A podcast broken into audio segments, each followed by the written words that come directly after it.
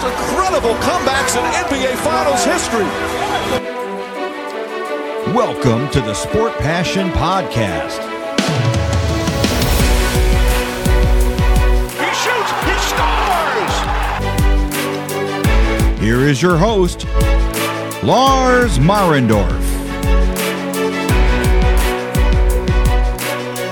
Einen wunderschönen guten Abend und herzlich willkommen zum Sport Passion Podcast.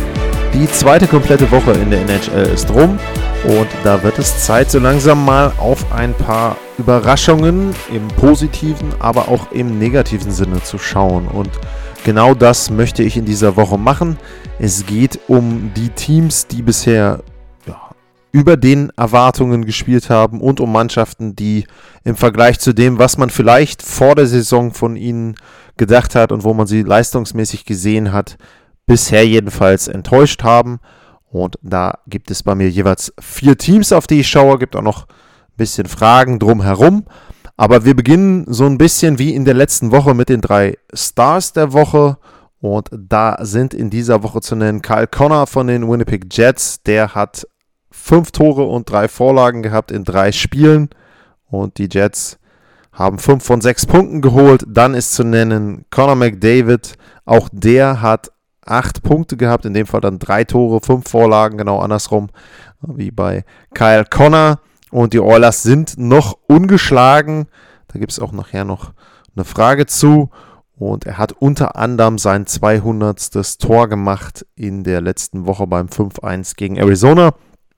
Und der dritte Star der Woche, das ist Ilya Sorokin von den New York Islanders, der hatte eine Fangquote von 97%, einen Gegentorschnitt von 0,99.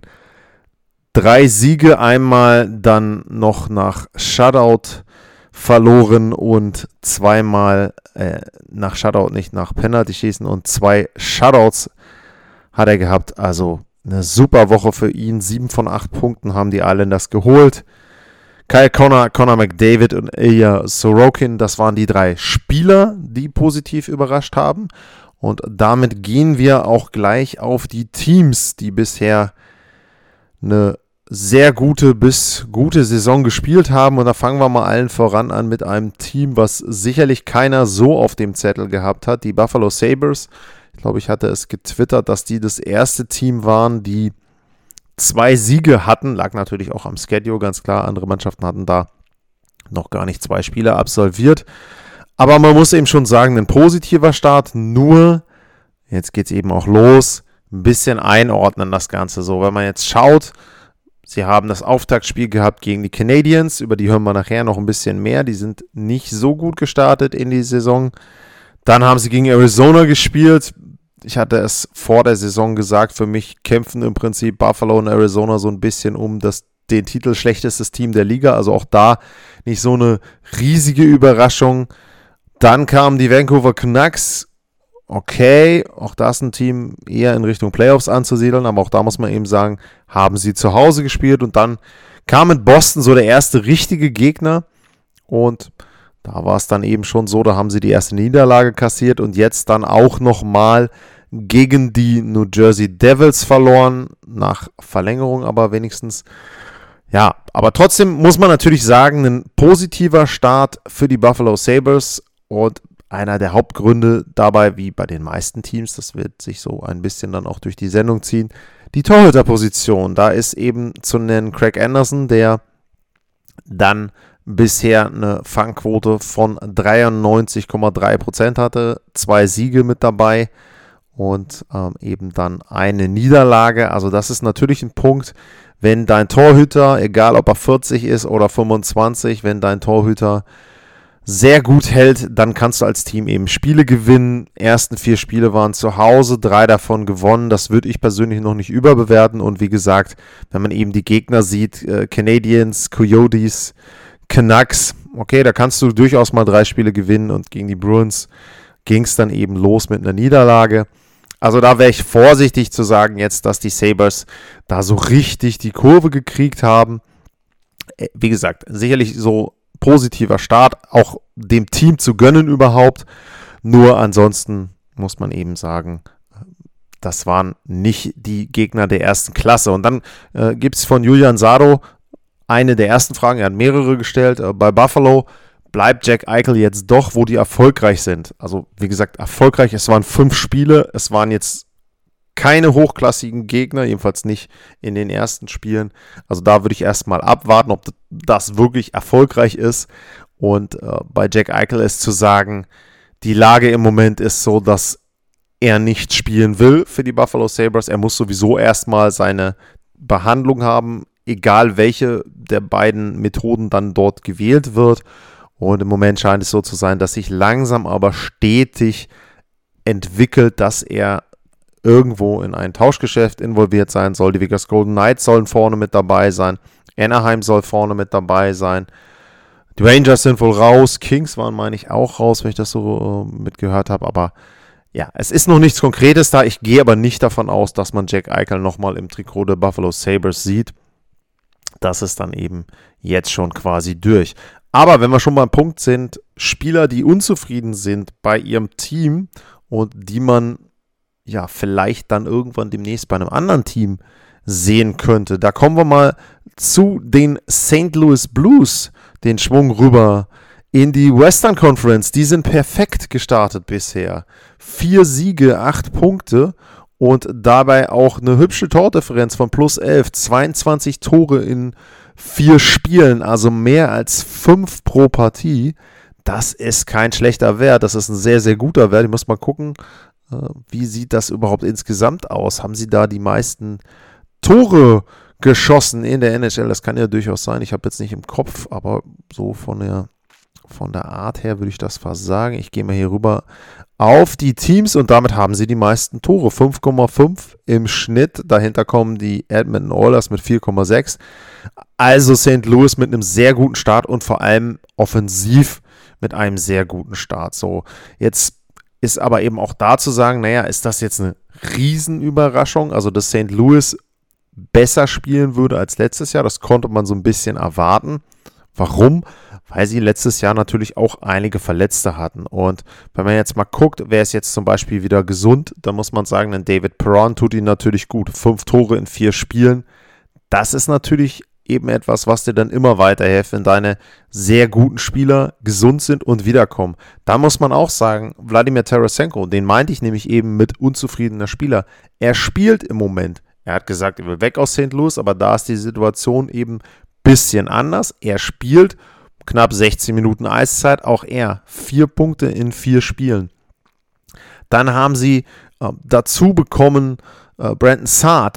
Natürlich, der hat jetzt noch nicht so die Superzahlen, drei Spiele, zwei Punkte, aber er gibt ihnen einfach nochmal mehr, Tie mehr Tiefe. Ähm, Pavel Buchnevich hat zwei Spiele gemacht, zwei Punkte, okay, aber es ist einfach so für mich, sie sind im Moment gesund, Teresenko ist mit dabei und damit haben sie da schon mal sehr, sehr viel wieder an Qualität.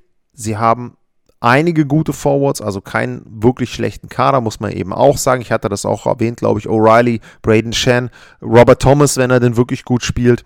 Die drei da auf Center, das ist auch etwas, was du eben in der NHL auch nicht immer siehst. Und ja, St. Louis, wirklich ein guter Start bisher.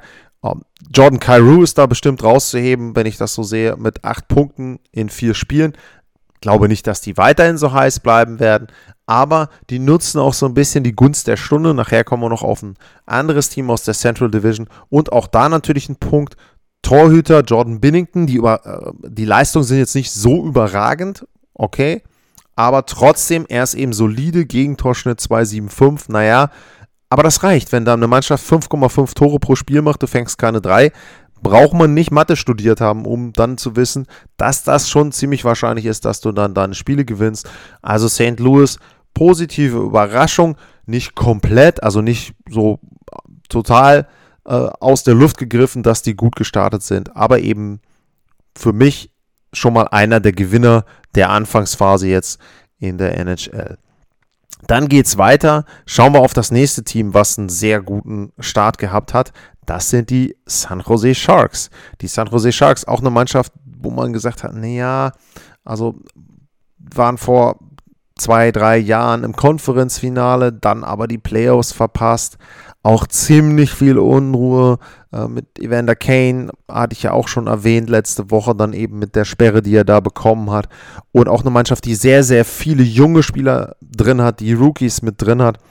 Und auch da muss man aber sagen, ein bisher jedenfalls überraschend guter Start. So, jetzt ist aber auch da natürlich wieder so, dass man da sagen muss, okay, sie haben jetzt aus fünf Spielen vier Siege.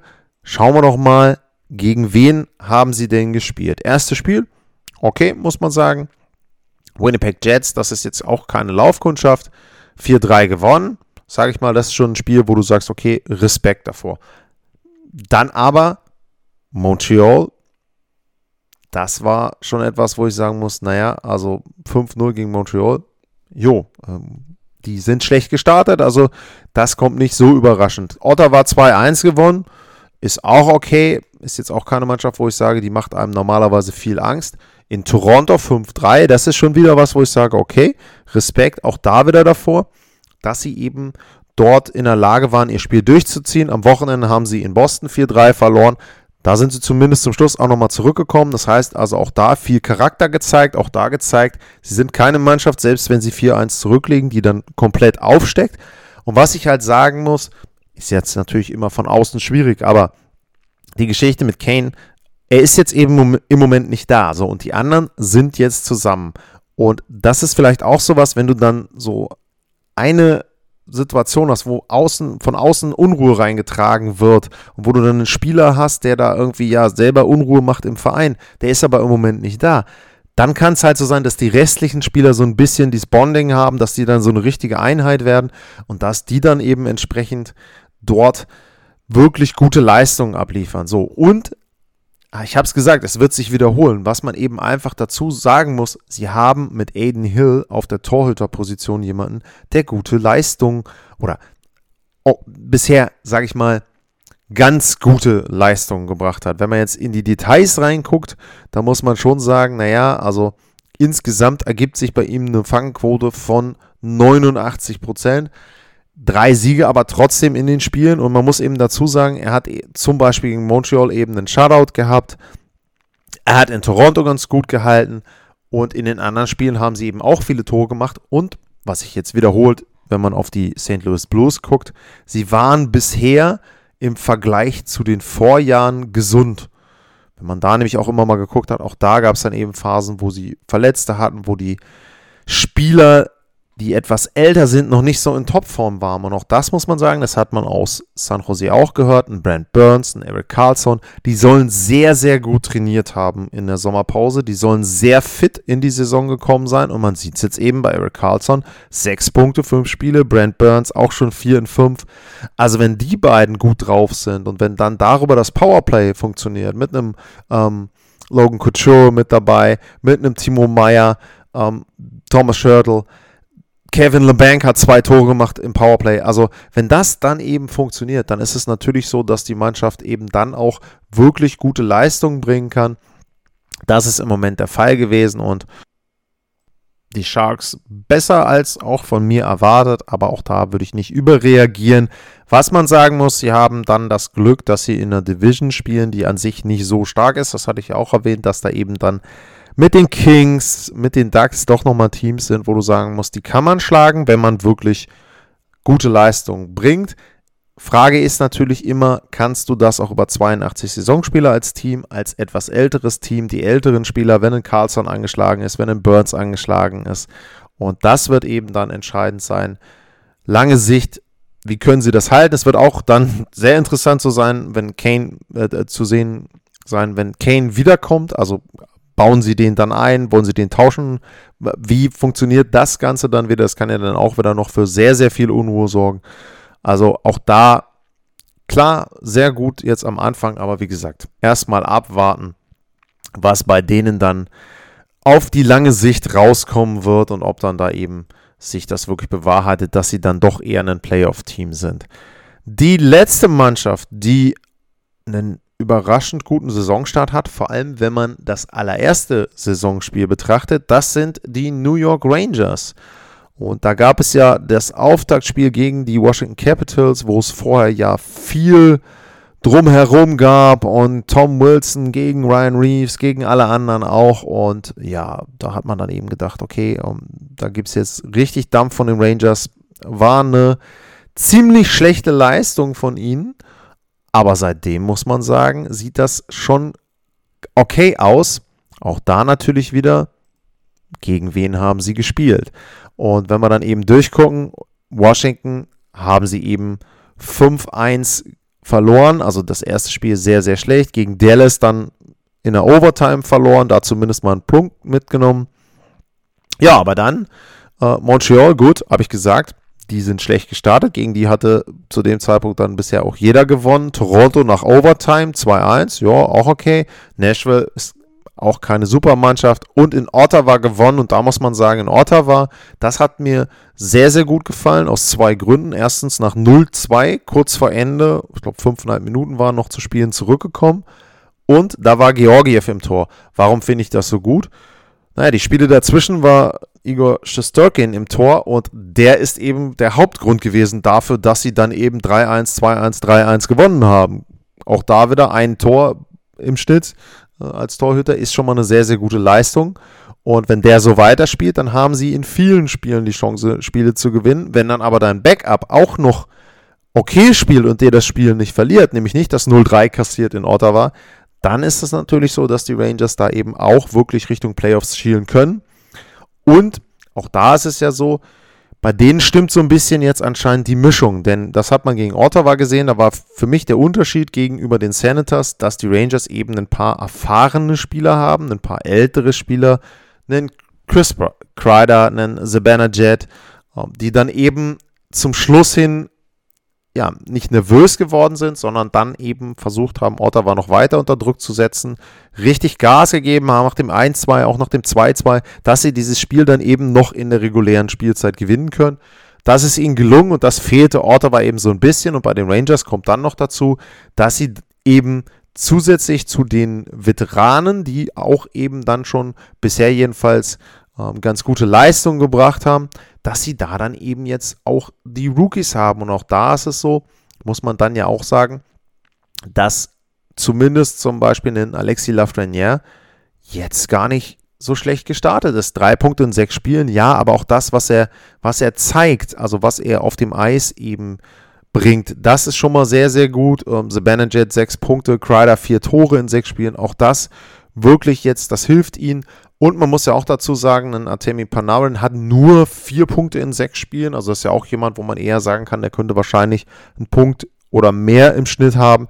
Deswegen Rangers für mich auch eine positive Überraschung und das speziell nach dem ersten Spiel. Aber auch da eben, wie bei den meisten anderen Mannschaften, die gut gestartet sind, eben dann ein sehr, sehr guter Torhüter dahinter. Igor Shesterkin, 1,47 der Gegentorschnitt, 95% die Fangquote.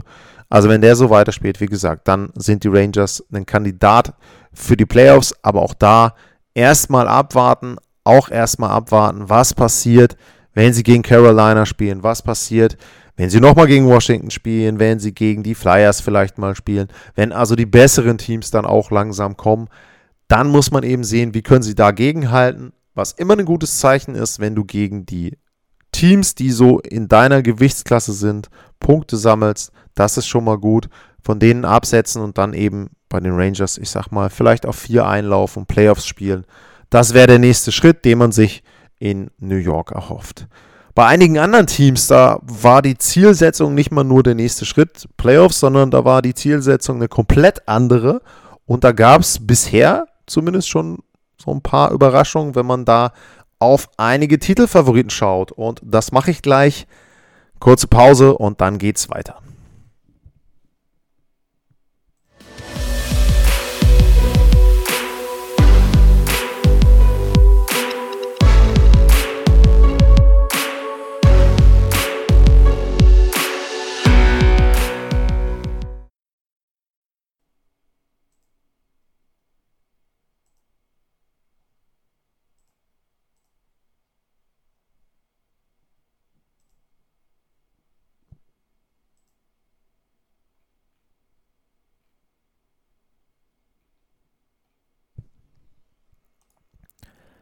Zurück beim Sport Passion Podcast und jetzt schauen wir mal auf die ja, vermeintlichen Titelfavoriten oder Mannschaften, die zumindest dort in die Richtung Ansprüche hatten vielleicht. Und da fangen wir mal an mit einer Mannschaft, die letztes Jahr im Stanley Cup Finale gestanden hat.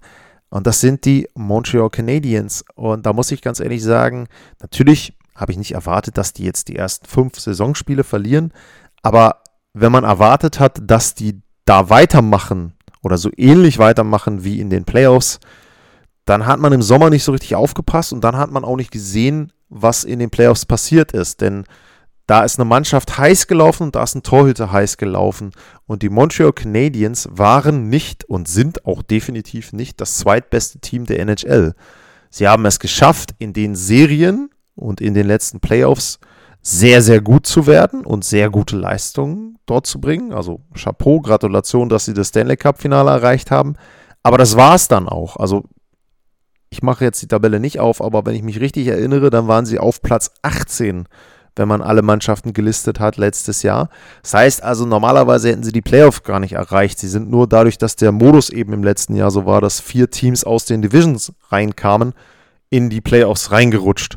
Dann haben sie davon profitiert, dass Toronto eine Verletzung hatte. Ähm, natürlich musst du die Serie nach 1-3 auch erstmal gewinnen, aber naja, ansonsten war es dann eben viel Carry Price, viel mannschaftliche Geschlossenheit, aber trotzdem eben die Qualität ist nicht so da bei den Montreal Canadiens. Und wenn man dann auch auf die Sommerpause guckt und dann eben weiß, dass dann ein Shea Weber und dass ein Carey Price ausfallen, und erstmal nicht spielen, dann war schon relativ klar, dass die Leistung wahrscheinlich eher erstmal dürftig sein wird bei den Canadiens. Musst du die ersten fünf Spiele verlieren? Sicherlich nicht. Da ist natürlich auch so, wenn man da jetzt auch wieder auf den Schedule guckt, in Toronto 2-1, naja gut, kann passieren. In Buffalo 1-5, hm, okay, gegen die Rangers 1-3, ich habe Shesterkin erwähnt, kein Tor gegen San Jose. Naja, gegen Carolina kannst du auch wieder verlieren. Und dann haben sie zumindest jetzt am vergangenen Samstag gegen Detroit gewonnen. Also da so den ersten Schritt in die richtige Richtung. Aber da ist eben genau das Thema umgekehrt wie bei den anderen Teams. Wenn du eben dann mit einem Jake Allen einen Goalie hast, der nicht so gut in die Saison startet und dann eben diese Heroes aus den Playoffs, die dann die Tore gemacht haben, auch die Tore nicht machen und Corey Perry zum Beispiel hat man ja dann auch noch verloren, ja, dann geht es eben schlecht los. Ähm, Glaube ich, dass die Canadiens jetzt, so wie sie im Moment platziert sind, das schlechteste Team in der Atlantic sind? Glaube ich nicht. Aber ich habe eben auch schon gesagt, glaube ich, in der Vorschau, dass es schwer wird, sehr schwer wird mit den Playoffs und wenn man so einen Start hinlegt, dann kann man sich die Saison auch schon in den ersten zehn Spielen dann, wenn es so weitergeht, versauen. Also die Canadiens, ja, schlecht gestartet, aber so eine Riesenüberraschung ist das dann nicht, wenn man eben nochmal guckt, wo sie letztes Jahr nach der regulären Saison auch platziert waren. Ein Team allerdings, was wirklich große Hoffnungen auf den Stanley Cup hat im Sommer und was ja auch in den Vorschauen sehr, sehr hoch gehandelt wurde und bei den Tipps hoch gehandelt wurde, das ist die Colorado Avalanche. Und die sind nicht extrem schlecht gestartet, aber sagen wir mal sehr dürftig. Fünf Spiele, zwei Spiele gerade mal gewonnen, drei verloren und äh, insgesamt dann auch nur vier Punkte geholt. Und wenn man da dann eben auch so ein bisschen guckt, ähm, naja, von den zwei Siegen war der erste gegen die Blackhawks auf die komme ich auch noch zu sprechen, dann ist das nicht so wirklich beeindruckend. So, jetzt muss man natürlich auch da wieder immer versuchen, so ein klein wenig einzuordnen.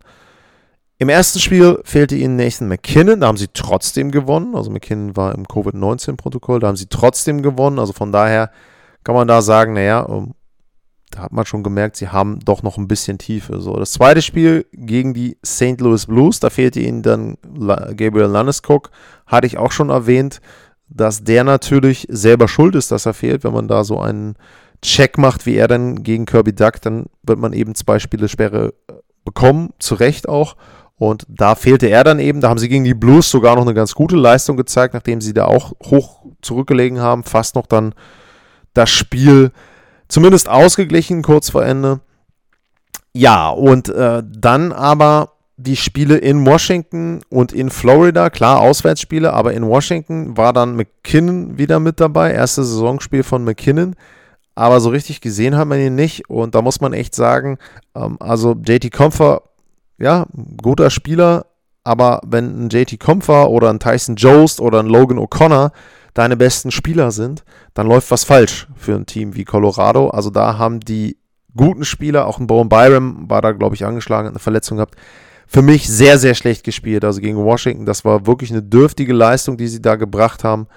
Da haben sie dann eben auch für mich zu Recht auch in der Höhe äh, verloren. Also da dann eben mit 3 zu 6. Ja, und gegen Florida sah das nicht so viel anders aus. Auch da eben keine wirklich gute Leistung, ähm, obwohl dann zum Beispiel Johansson im Tor für Darcy Kemper da auch nicht so schlecht gespielt hat. Jetzt gegen Tampa, da haben sie zumindest gezeigt, dass sie so langsam die Kurve kriegen. Tampa sicherlich auch nicht so gut drauf im Moment, ähm, auch mit Kucherov wieder langfristig verletzt wahrscheinlich. Also auch da zwei eher kriselnde Teams, die beiden. Aber bei Colorado eben muss man sagen, die sind sehr dürftig gestartet, sind noch nicht richtig reingekommen und da muss man eben gucken, dass sie da aus Sicht der Avalanche die Kurve kriegen. Man muss natürlich auch ein bisschen einordnen. Devin Toes ähm, fehlt ihnen auch immer noch so ein bisschen. Klar kann man jetzt sagen, sie haben noch einen Makar. Es ist auch richtig. Samuel Gerard auch noch. Aber trotzdem ist natürlich so, ähm, je mehr Tiefe und je mehr gute Spieler, umso besser. Also äh, bei Avalanche ist noch nicht alles so richtig, aber da sah es zumindest für mich so aus, als ob die jetzt die Kurve kriegen.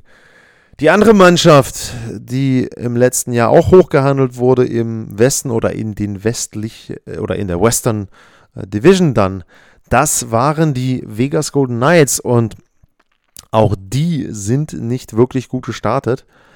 Vegas ist tatsächlich aktuell letzter der Pacific Division. Sie haben zwei Punkte aus fünf Spielen und die zwei Punkte resultieren aus dem Auftaktsieg gegen die Seattle Kraken. Und da ist es dann so, dass sie da auch ein 3-0 fast verspielt hätten und dann durch einen fast Schlittschuhtor, möchte ich mal bei der Regelauslegung dann sagen, dort noch gewonnen haben. Nur man muss ganz klar sagen, bei Vegas ist es wirklich das Verletzungspech. Alex Tuck ist schon länger ausgefallen äh, jetzt mit einer Schulterverletzung. Max Pacioretty fällt jetzt langfristig aus. Mark Stone ist nicht ganz klar immer noch, was er hat. Ist auch draußen. Alec Martinez ist draußen. Nolan Patrick ist im Moment draußen. Ähm, also da ist es dann so, dass dann natürlich die Tiefe irgendwann ja, dir wegbricht. Sie waren sowieso nicht eine Mannschaft, auch die letzten Jahre nicht, fand ich jedenfalls, die dann so viele gute Spieler hatte, sondern sie haben dann eben auch versucht, sehr gute Spieler und sehr gute erste Reihen, zweite Reihen zu haben. Und ja, im Moment fehlen ihnen da einfach die Spieler. Und was man eben dann auch sagen muss, ist, es fehlt ihnen auch Marc-André Fleury. Wenn man jetzt dann gleich noch auf das Team kommt, was ich auch noch ansprechen werde, dann wirkt das so ein bisschen verwundert wahrscheinlich, wenn ich dann sage, naja, also warum fehlt denn Flurry? Aber es ist halt tatsächlich so, dass äh, Robin Lenner im Moment auch nicht gut spielt. Äh, fünf Spiele, Fangquote 90,4%, 3,28 der Gegentorschnitt. Und dementsprechend, er gewinnt dir eben auch keine Spiele. Und dann hast du natürlich eben eine Problematik, wenn du selber eben nicht viele Tore machst. 2, 3, 3 und 0 waren es in den letzten vier Spielen, die sie allesamt verloren haben. Zuletzt ein Shutout gegen die Islanders. Das kann dir natürlich passieren, aber es ist für mich eben eine Kombi aus viel Verletzungspech. Dir fehlen vorne deine besten Offensivspieler und hinten dann eben nicht mehr dieses Torhüter-Duo, wo du sagen kannst, okay, wenn der eine jetzt nicht super drauf ist, dann bringe ich halt den anderen. Und jetzt ist eben Lennart, sage ich mal, vielleicht noch ganz gut drauf. Dann fehlte eben derjenige, der ja vielleicht noch einen Tick weit besser ist. Also da eben auch schon, ja, für mich so ein Beginn einer kleinen Krise. Sehr interessant wird zu sehen sein, was jetzt am Mittwoch passiert. Da spielt nämlich Colorado gegen die Vegas Golden Knights, also ein Rematch der letztjährigen Playoff-Serie. Da kann man so ein bisschen dann sehen, nochmal, wo geht die Reise hin für die beiden Mannschaften. Und was für Vegas sicherlich auch ein Punkt ist, die Edmonton Oilers sind sehr, sehr gut drauf und die laufen so ein bisschen weg mit der Pacific Division. Also da muss man eben aufpassen, aus Sicht von Vegas, aber viel können sie im Moment halt nicht machen. Ich hatte es vorhin erwähnt, Jack Eichel wäre noch eine Möglichkeit, aber auch da ist die Frage, wen willst du dann dagegen tauschen? Und gibst du dann eben noch mehr Tiefe weg für einen Spieler, der auch erstmal noch ein paar Wochen ausfällt. Also wenn du den kriegst, heißt das nicht, dass der sofort spielt, weil der muss ja erstmal operiert werden. Dann sind es, glaube ich, sechs Wochen, bis er wahrscheinlich wieder auf dem Eis stehen kann. Ich sage jetzt mal optimistisch, zehn Wochen, bis er vernünftig spielfähig ist.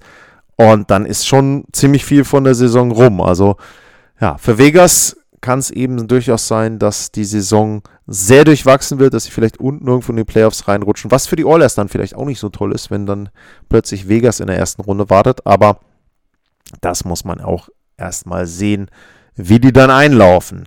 Ja, und das letzte Team, ich hatte es eben auch schon erwähnt mit Marc-André Fleury, das mich enttäuscht hat bisher, sind die Chicago Blackhawks. Nicht, weil ich jetzt erwartet habe, dass sie da auch alles wegschießen irgendwie und dass man sagen kann, okay, ähm, Chicago ist ein Titelfavorit. Nö, aber ich habe sie so in der Playoff-Bubble gesehen und ein Punkt aus sechs Spielen ist sehr, sehr dürftig. Und wenn man dann eben auch guckt, gegen wen sie gespielt haben, klar, Colorado kannst du verlieren, New Jersey, mh, hm, naja, Pittsburgh, hm, okay, Flurry in Pittsburgh hatte man gedacht, der ist hochmotiviert. Jo, äh, der durfte dann raus aus der Partie, 5-2 verloren. Bei den Islanders kann man verlieren, Vancouver, oder gegen die Islanders kann man verlieren. Ne, Vancouver, naja, ähm, musst du dann irgendwie gewinnen, wenn du in die Playoffs willst. Und sechs Gegentore zu Hause gegen Detroit. Erster Hattrick von Lucas Raymond, ist nicht wirklich gut. Und ich habe es erwähnt, Marc-André Fleury hat in den Spielen oft im Tor gestanden, nämlich in vier Spielen, hat kein einziges davon gewonnen, ein Gegentorschnitt von 5,75 und eine Fangquote von 83, nicht 93, 83 Prozent. Autsch, kann ich da nur sagen. Vielleicht befindet er sich mental doch noch so ein bisschen in dem Retirement-Status, den er da angedeutet hatte in der Offseason. Aber auch da ein Punkt natürlich, den ich in der Vorschau auch angesprochen hatte. Die Verteidigung von Chicago ist eben auch nicht so gut und Sash Jones ist halt jemand, da scheiden sich so ein bisschen die Geister und die Frage ist eben wirklich, war er so gut, dass er diesen Vertrag verdient, den sie ihm begeben hat? Wird er jemals wieder so gut sein, dass er diesen Vertrag verdient? Das ist sehr, sehr offen und da muss man eben abwarten bei den Chicago Blackhawks. Und dann abschließend nochmal zurück zu Julian Sado. Der hatte mich noch die Frage gestellt zu den Edmonton Oilers. Die habe ich jetzt bei den positiven Überraschungen nicht gesehen. Seine Frage, wie siehst du die Edmonton Oilers? Keine Überraschung, da guter Saisonstart wegen der Neuverpflichtung Pflicht. Ja, also guter Saisonstart Pflicht, naja, ist halt immer so ein bisschen, was ist Pflicht, was ist nicht Pflicht. Natürlich ist ein guter Saisonstart erstmal immer wünschenswert. Was man bei den Oilers eben dazu sagen muss, ist auch da dann eben wieder, du musst so ein bisschen auf den Schedule gucken. Also gegen wen haben sie jetzt gespielt? Vancouver, Calgary, Anaheim, Arizona und die verletzungsgeplagten Vegas Golden Knights. Da sage ich jetzt mal, da ist Calgary wahrscheinlich der schwierigste Gegner, Battle of Alberta, das haben sie 5-2 gewonnen. Und die anderen, ja, Vancouver knapp 3-2. Gegen Anaheim musst du gewinnen, gegen Arizona musst du gewinnen und Vegas, wie gesagt, die sind halt verletzt. Da also eben auch der Punkt, das sind jetzt nicht die Supermannschaften gewesen. Also sie haben die Punkte geholt, die sie holen mussten.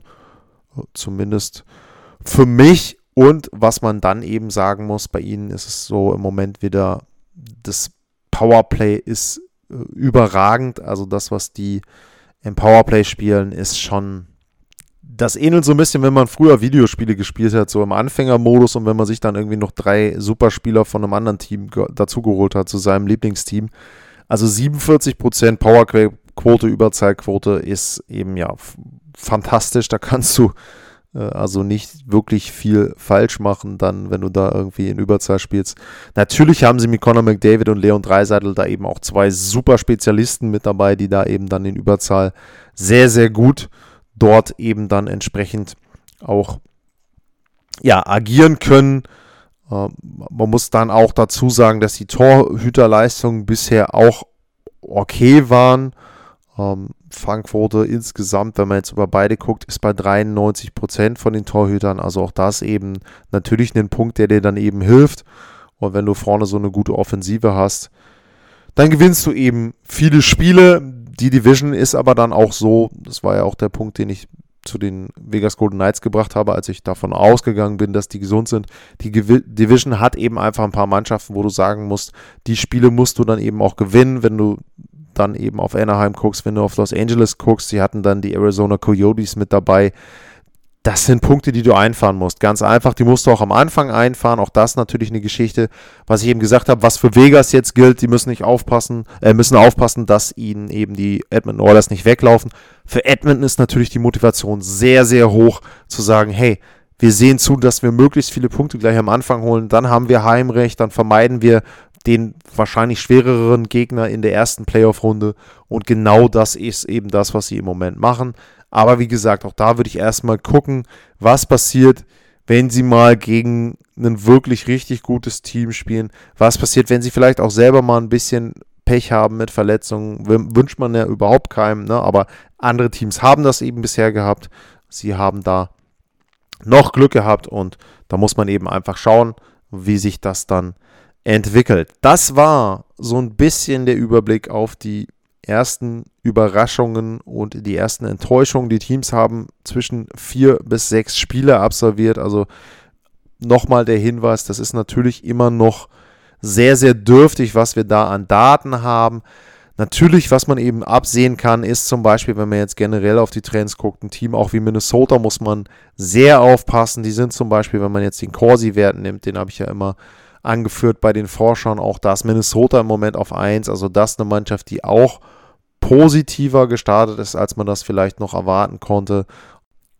Aber ich bin mir sicher, das Ganze wird in zwei, drei, vier Wochen doch nochmal ein bisschen anders aussehen. Die Favoriten, ich habe eben Tampa und äh, Colorado ja vorhin dann auch so ein bisschen erwähnt, die werden dann weiter oben platziert sein. Bei Tampa ist eben nochmal erwähnt, Nikita Kucherov fällt wahrscheinlich wieder langfristig aus. Das kann ihnen dieses Jahr mehr wehtun als letztes Jahr weil sie eben die komplette dritte Reihe vor der Saison verloren haben. Aber auch da muss man erstmal sehen, was dann daraus wird und ob ihnen das in der Regular Season dann wirklich so viele Punkte wegnimmt, dass sie da dann eben vielleicht sogar die Playoffs verpassen. Das glaube ich persönlich nicht. Das war's für diese Woche. Ich hoffe, das hat euch gefallen. So ein bisschen der Überblick dann eben auch schon in die ersten Entwicklungen. Ansonsten, wie immer, die Bitte, wenn ihr Themenwünsche habt, wenn ihr irgendwelche Fragen habt, gerne stellen. Und an dieser Stelle der Hinweis, wenn ihr Fragen habt zu den New York Rangers, wenn ihr Fragen habt zu den New York Islanders, dann meldet euch bitte. Warum ist das so?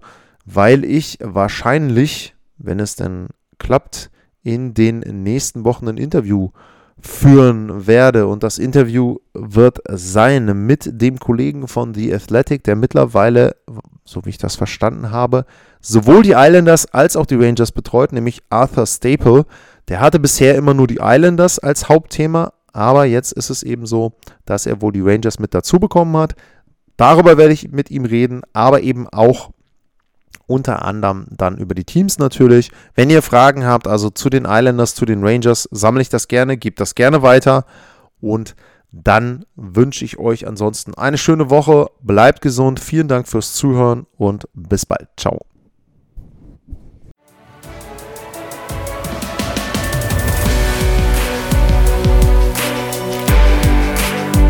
Sportliche Grüße.